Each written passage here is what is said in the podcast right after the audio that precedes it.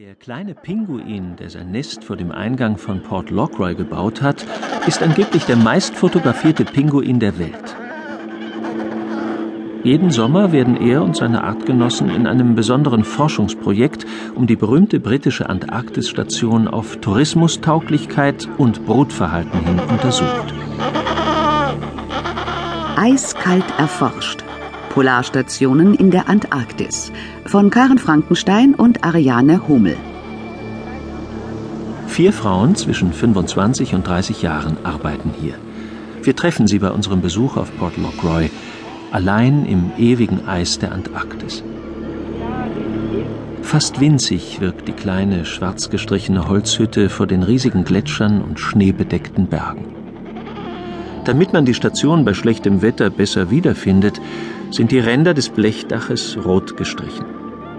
Ein schwarz-weißer Eselspinguin mit stolzem Blick prangt auf dem roten Abnäher, dem Emblem Port Lockroys, auf den Daunenjacken der Frauen, die sie bei ihrer täglichen Arbeit tragen.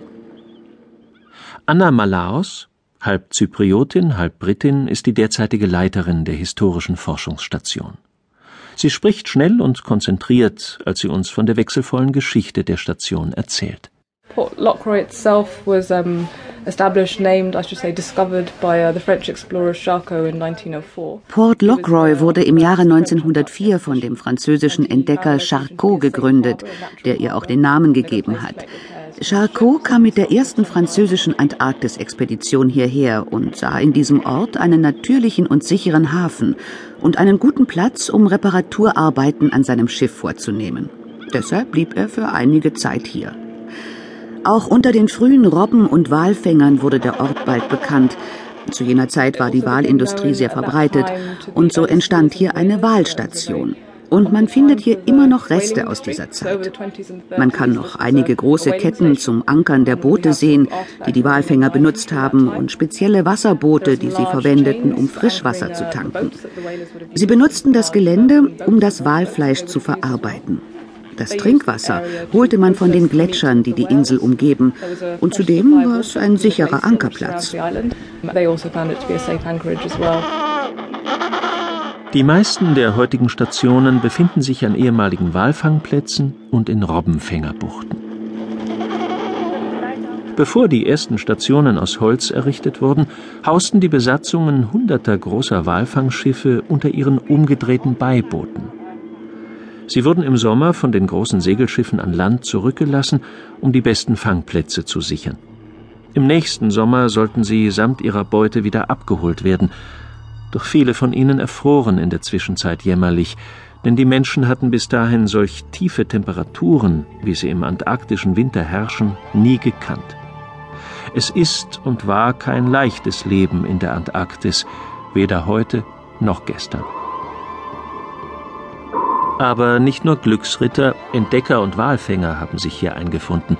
Auch die wechselvolle europäische Geschichte des 20. Jahrhunderts spiegelt sich in Port Lockroy. James Bond lässt grüßen. Sogar der britische Geheimdienst nutzte die Station als Stützpunkt zur Überwachung feindlicher Schiffsbewegungen. Denn auch die Nationalsozialisten hatten die strategische Bedeutung der Antarktis früh erkannt. Sie wollten mit Hilfe der deutschen Antarktis-Expedition Neuschwabenland ab 1938/39 nicht nur Gebiete zum Abbau von Bodenschätzen sichern, sondern vor allem die geostrategische Kontrolle über die gesamte Südhalbkugel in ihren Machtbereich bringen.